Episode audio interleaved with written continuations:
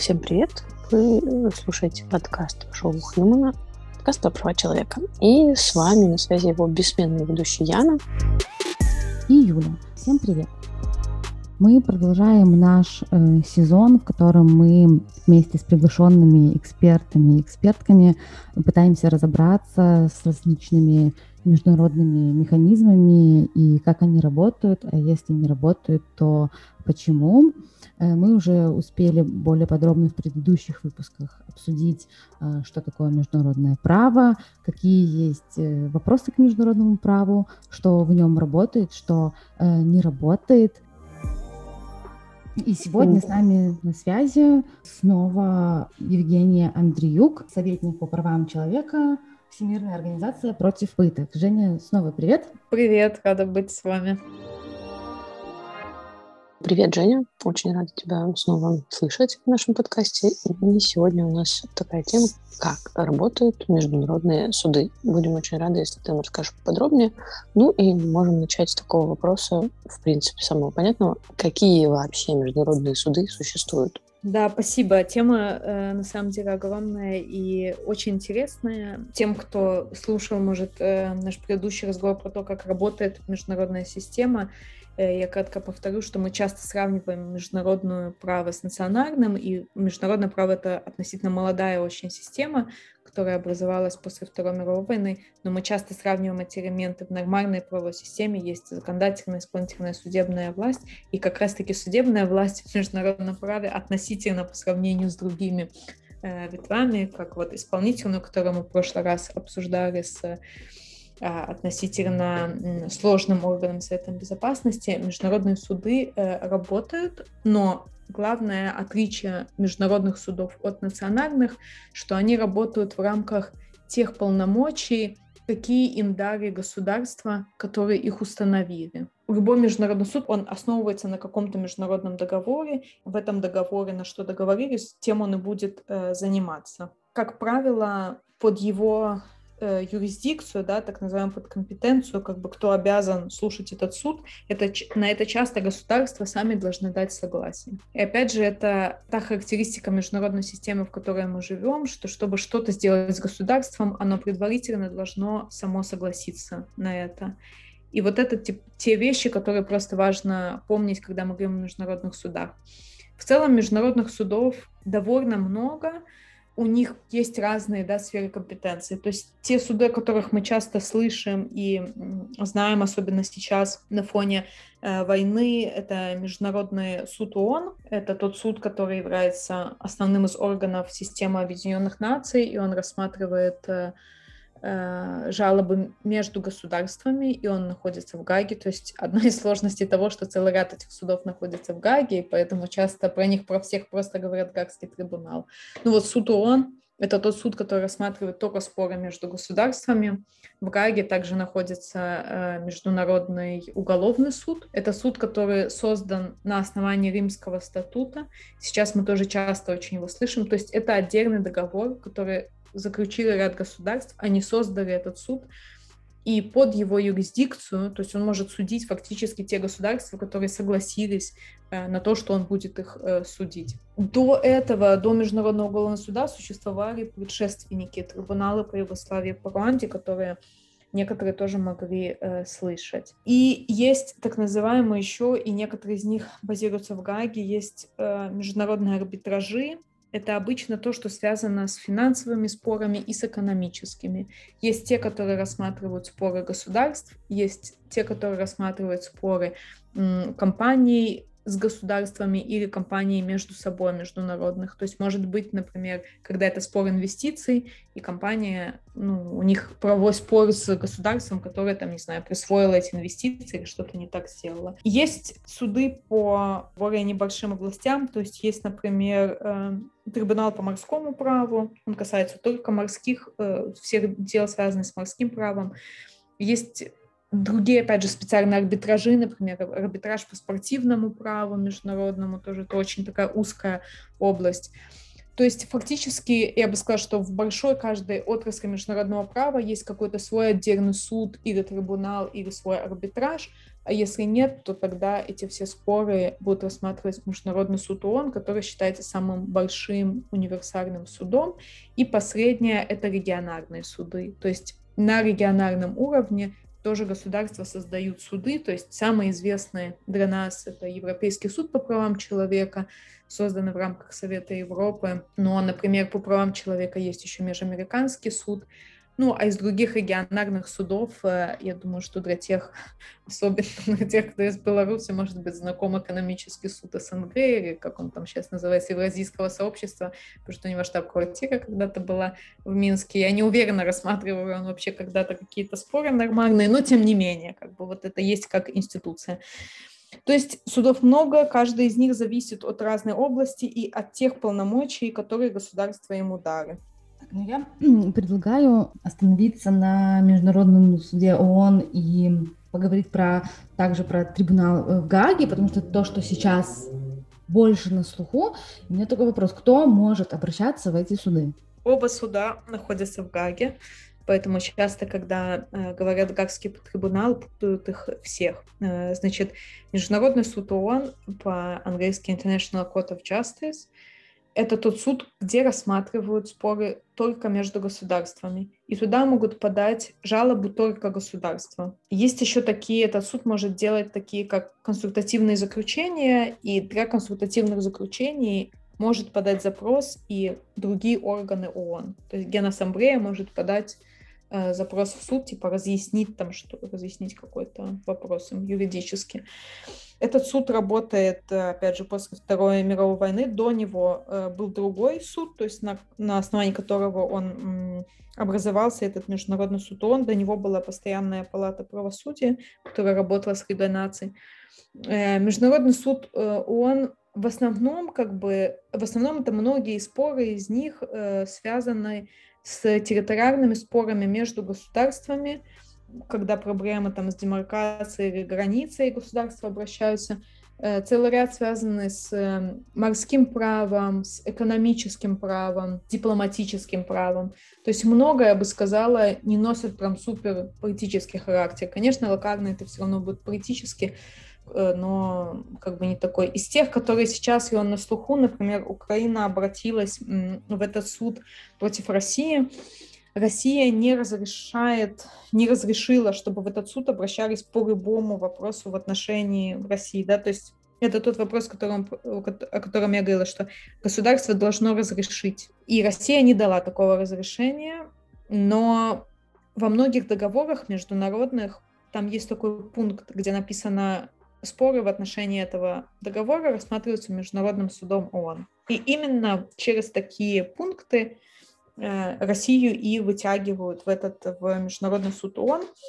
Э, и вот сейчас э, Укра... идет дело Украины по конвенции о геноциде, то есть вот то, что многие слышали, и некоторые СМИ это подавали, что принято решение судом, чтобы Россия прекратила войну. Эти решения приняты так называемые временные меры, то есть суд может принять такое срочное решение, чтобы государства не ухудшали ситуацию в отношении их спора.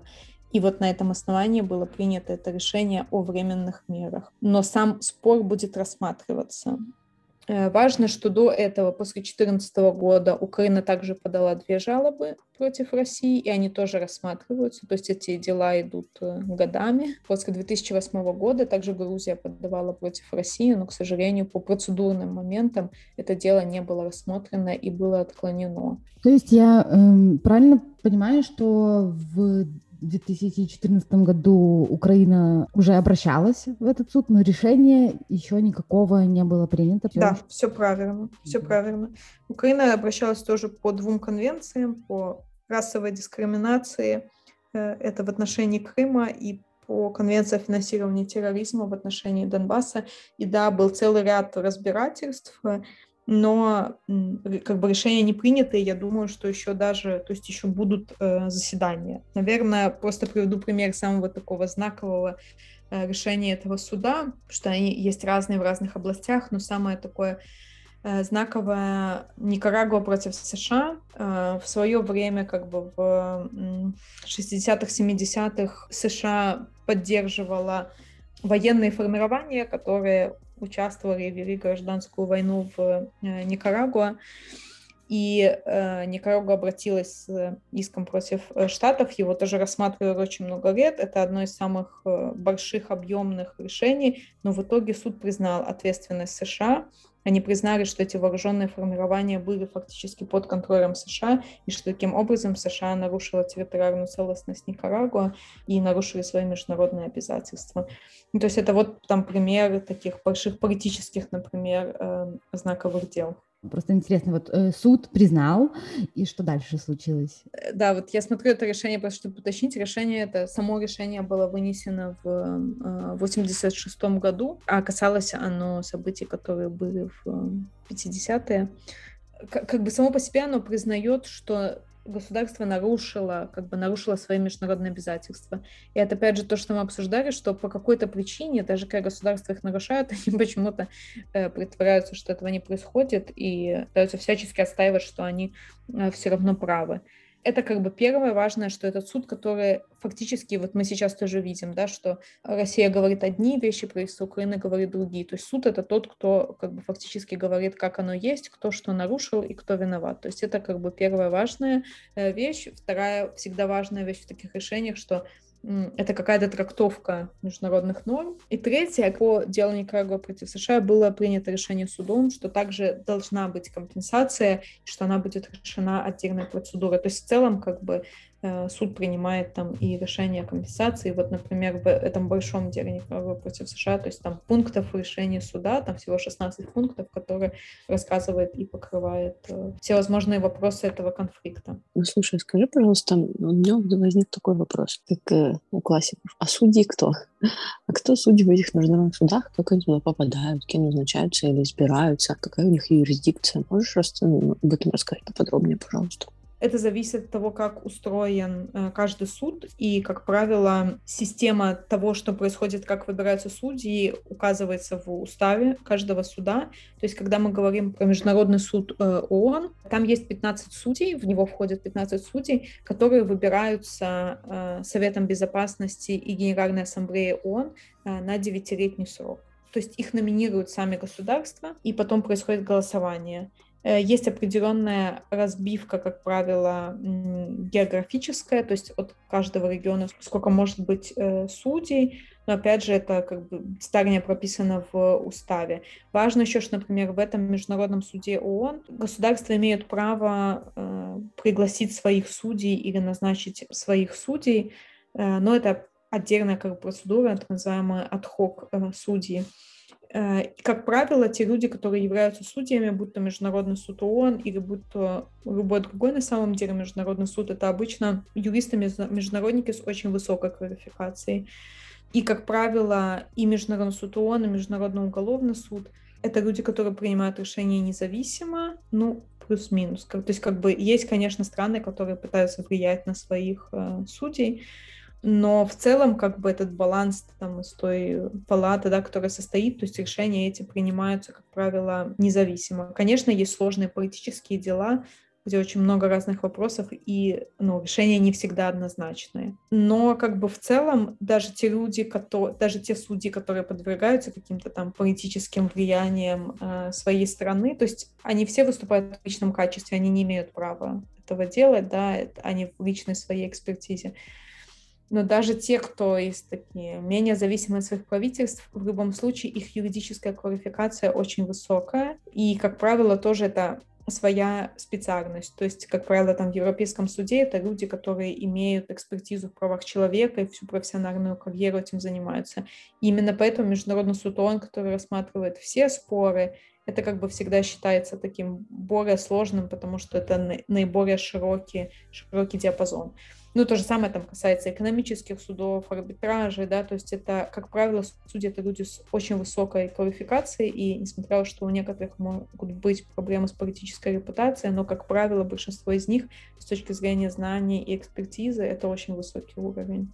Именно практика международных судов часто поясняет какие-то нормы, поясняет, каким образом они работают, как нужно толковать. И поэтому часто как бы эти решения приняты, там, это не только про этот конкретный спор, но это всегда очень авторитетно. В международном праве есть э, так называемые источники международного права, то есть кроме договоров, это также там обычное, например, право, но это также решения судов могут быть одним из э, источников международного права.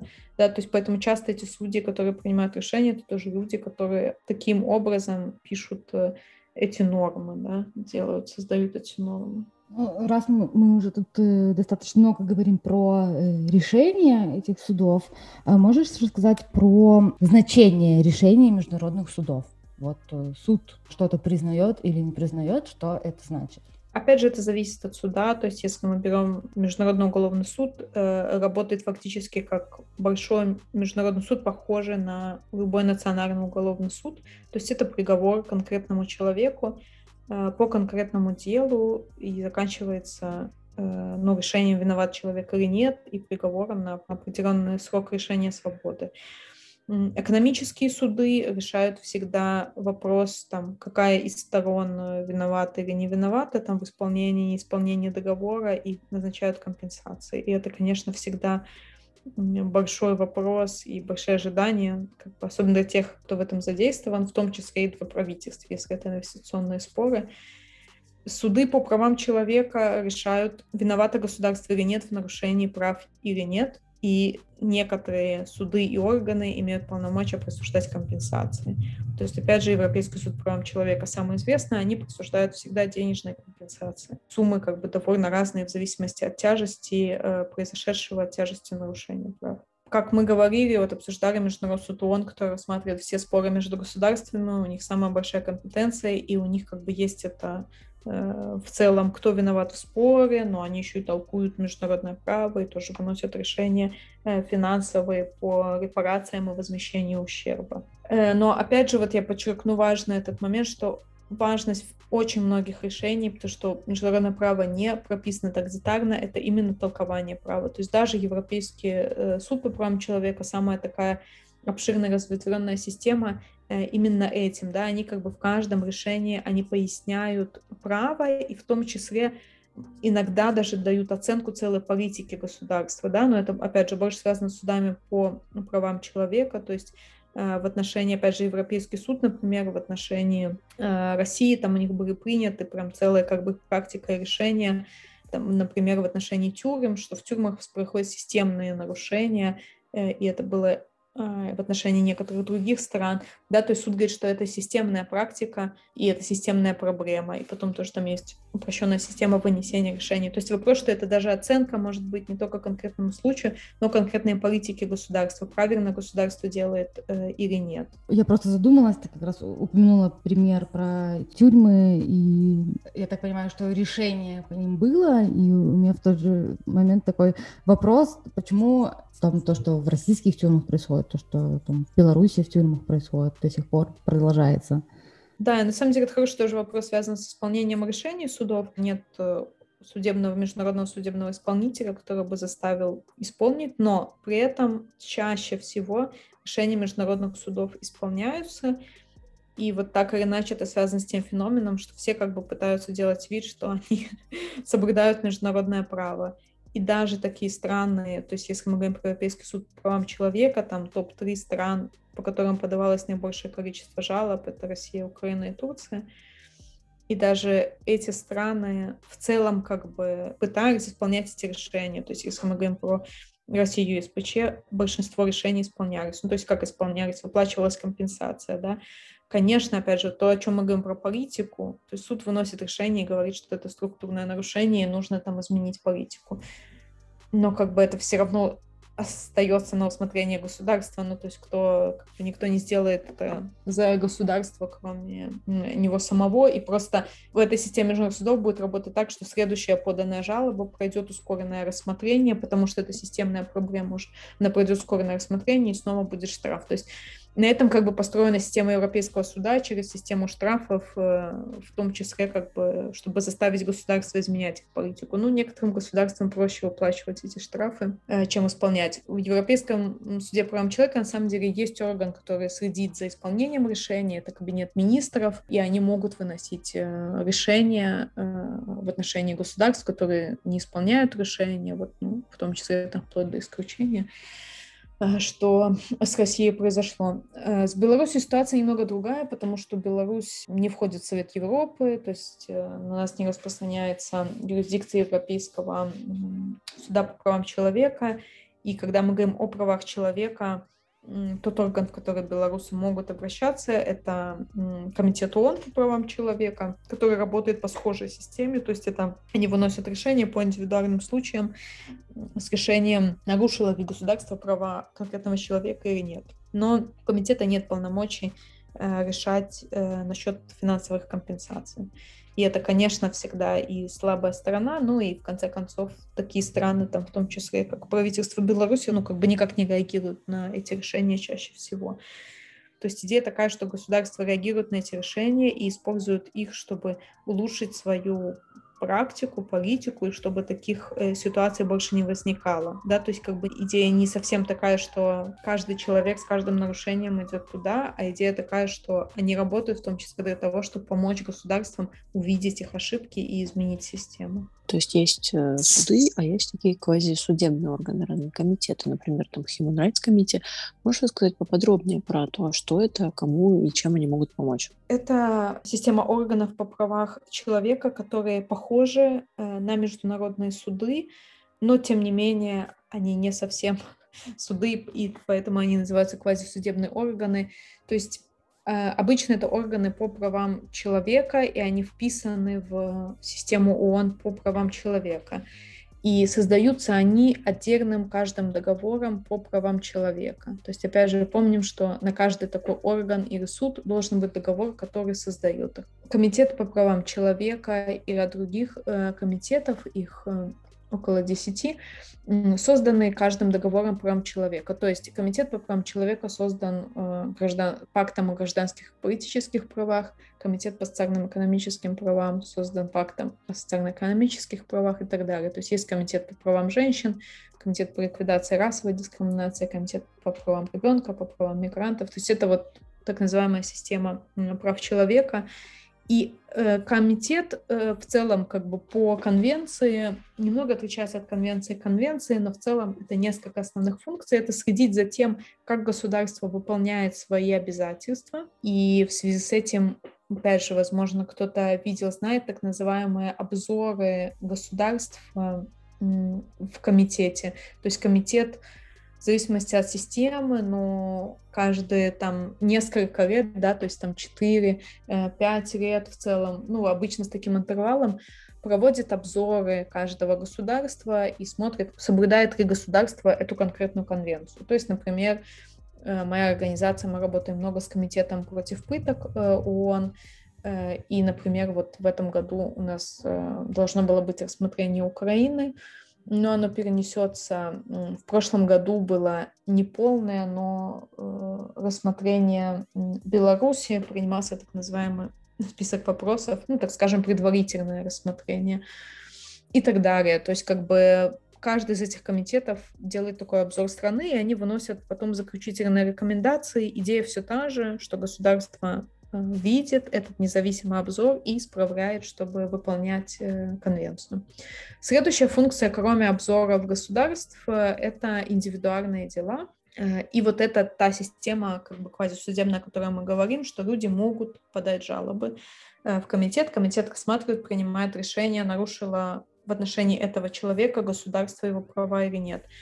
И опять же, проблема в том, что государство должно разрешить процедуру по каждой конвенции в отношении этих индивидуальных жалоб. То есть если мы берем Беларусь, например, то Беларусь из всех там их около 10 конвенций разрешила э, рассмотрение жалоб только Комитету по правам человека и Комитету э, по правам женщин. То есть, например, Комитет по, прав... по против пыток, туда нельзя обращаться э, гражданам Беларуси, Комитет по правам ребенка и так далее. То есть, как бы это решает, к сожалению, каждое государство. Ну и есть более-менее у каждого из них такая система тоже рассмотрения споров между государствами, но она в целом как бы редко работает. По-моему, только в Комитете по расовой дискриминации было рассмотрение межгосударственных споров, потому что, опять же, есть международные суды, куда обычно идут государства, а не в эти комитеты. Но для тех государств, которые не входят в Совет Европы, это важная система, потому что фактически это единственный международный орган, куда конкретный человек может прийти и пожаловаться на нарушение его прав своим государством и получить э, решение о том, так это или нет. Я хотела спросить, что вот недавно же появилась новость, что ООН признала факты сексуального насилия и пыток э, в Беларуси в августе 20-го. Может быть, э, Женя, ты можешь что-то об этом подробно рассказать, вот что это значит? Да, конечно. В принципе, мне, мне было бы интересно ну, понять вот этот процесс, кто там обращался, да, какой орган признавал, не признавал, да, то есть в отношении Беларуси ВОН э, работала прошлый год, с прошлого марта работала так называемая процедура по расследованию ситуации в Беларуси. Есть важный орган в Женеве, Совет по правам человека, который является одним из основных органов в отношении прав человека. И вот Совет по правам человека в прошлом марте создал такую специальную комиссию по расследованию того, что было в Беларуси, начиная с 2020 года и дальше. И вот как бы сейчас эта комиссия закончила свою работу, то есть это был мандат на год, и они представляли отчет на прошлой неделе, 18 марта, они представляли отчет, этот отчет опубликован, он есть в публичном доступе, я не знаю, переведен ли он уже на русский, но на английском он точно есть. И этот отчет изучает эту ситуацию, если не ошибаюсь, с мая 2020 года, Э, и факт э, сексуального насилия один из фактов, которые они признали. То есть как бы это важная вещь, но мне было жалко, что в новостях тоже не отражалось, что это не единственный, ну это не единственная вещь, не единственный важный вывод, который эта комиссия сделала. Потому что я бы сказала, что самое важное, то, что они сказали, что у них очень, то есть они описывают факты и потом делают выводы, у них очень детальное, хорошее описание э, как пыток, произошедших в 2020 году, так и не просто не расследование, но целой политики безнаказанности, э, как преследуются и э, жертвы нарушений, и правозащитники, и журналисты. В целом, да, как выстроена как бы вся эта система безнаказанности в Беларуси, но и они делают очень важные выводы о том, что нарушения прав человека, не только пытки, но и другие, в Беларуси носят системный характер и широкомасштабный. И это важные элементы, э, которые указывают на то, что в Беларуси имеют место преступления против человечности. Важно, что в этом докладе это не сказано, просто указаны определенные элементы. Э, сейчас, вот буквально на следующей неделе, Совет по правам человека будет решать, будет ли продлеваться мандат этой комиссии на следующий год. Мы со своей стороны, как правозащитные организации и много государств, в основном как бы Европейского Союза, ну, такие союзники да, Европейского Союза выступают за то, чтобы продлился еще на год этот, как минимум еще на год этот мандат, и мы со своей стороны надеемся, что возможно, если он продлится, и в следующем году этот мандат сможет вынести конкретные э, заключения о том, были, имели место преступления против человечности в Беларуси. Таких отчетов в целом, как бы смотреть назад, их было несколько по Беларуси. ООН приняла несколько таких отчетов. Сразу в 2020 году был московский механизм ОБСЕ. Но опять же, почему важно, отчеты ООН как бы это тот факт, который считается уже признанным. То есть, когда мы рассматриваем дальше, например, систему, что однажды будут рассматриваться дела и по ситуации в Беларуси в международных судах, этот факт не нужно будет доказывать в международных судах. То есть факт сексуального насилия, факт широкомасштабных пыток системных не нужно будет доказывать. Достаточно ссылки на отчет ООН, он как бы считается уже доказанным, да, то есть эти органы провели э, свое расследование. Поэтому значение его важное, конечно, Нельзя сказать, что прямо сейчас это поменяет политику правительства Беларуси, которого, ну, как бы, которому, в принципе, все равно на все решения. Но это важный вклад дальше в э, системы, в будущие как бы судебные процессы. И вещь, наверное, такая с точки зрения судебных процессов по Беларуси. Целый ряд расследований идут в других странах э, по универсальной юрисдикции, то есть они рассматривают благодаря этой системе они могут рассматривать и расследовать преступления, которые произошли э, в Беларуси. Ну и интересно, конечно, то есть с Международным уголовным судом Беларусь не подписала, не ратифицировала Римский статут, и это сложный вопрос, имеет Международный уголовный суд юрисдикцию, но сейчас в связи с э, войной как бы это дает интересный аспект, что учитывая, что Международный уголовный суд занимается преступлениями на территории Украины, возможно, какие-то действия, в том числе соучастие правительства Беларуси в военных преступлениях, которые происходят на территории Украины, возможно, также э, будет способом для нас, чтобы Международный уголовный суд также рассматривал какие-то преступления э, белорусского режима и белорусского правительства. Очень здорово, что мы пришли к обсуждению вот этого признания. Да, да, абс- абсолютно. И важно, что когда мы говорим про суды, э, то, что мы упоминали, что вот это международное уголовное право в целом очень новая вещь, то есть это очень новое, что э, людей, которые виноваты в международных преступлениях, привлекают к ответственности. Это вот буквально стало развиваться с конца 20 века, и вот буквально на наших глазах эта система развивается, и мы видим, насколько тоже это становится частью реагирования. То есть в плане, что, то есть если как бы обычно мы говорим, что это все там санкции, то, что как бы как инструмент реагирования, мы видим, что такие правовые процессы, судебные процессы, это точно так же становится одним из инструментов реагирования. Конечно, по ситуации сейчас в Украине это видно сразу, потому что создана и система, и миссия по расследованию ситуации в Украине на уровне ООН, и на уровне ОБСЕ, и Международный уголовный суд уже начал расследование, прокуроры уже приехали в Украину расследовать, да, и это как бы э, все больше и больше как бы ставит это на повестку дня, что это важный вопрос привлечения к ответственности не просто, что это ответственность самого государства, да, то, что мы говорим о Международном суде ООН, что вот это виновато государство, оно нарушило там нормы и должно сделать репарацию.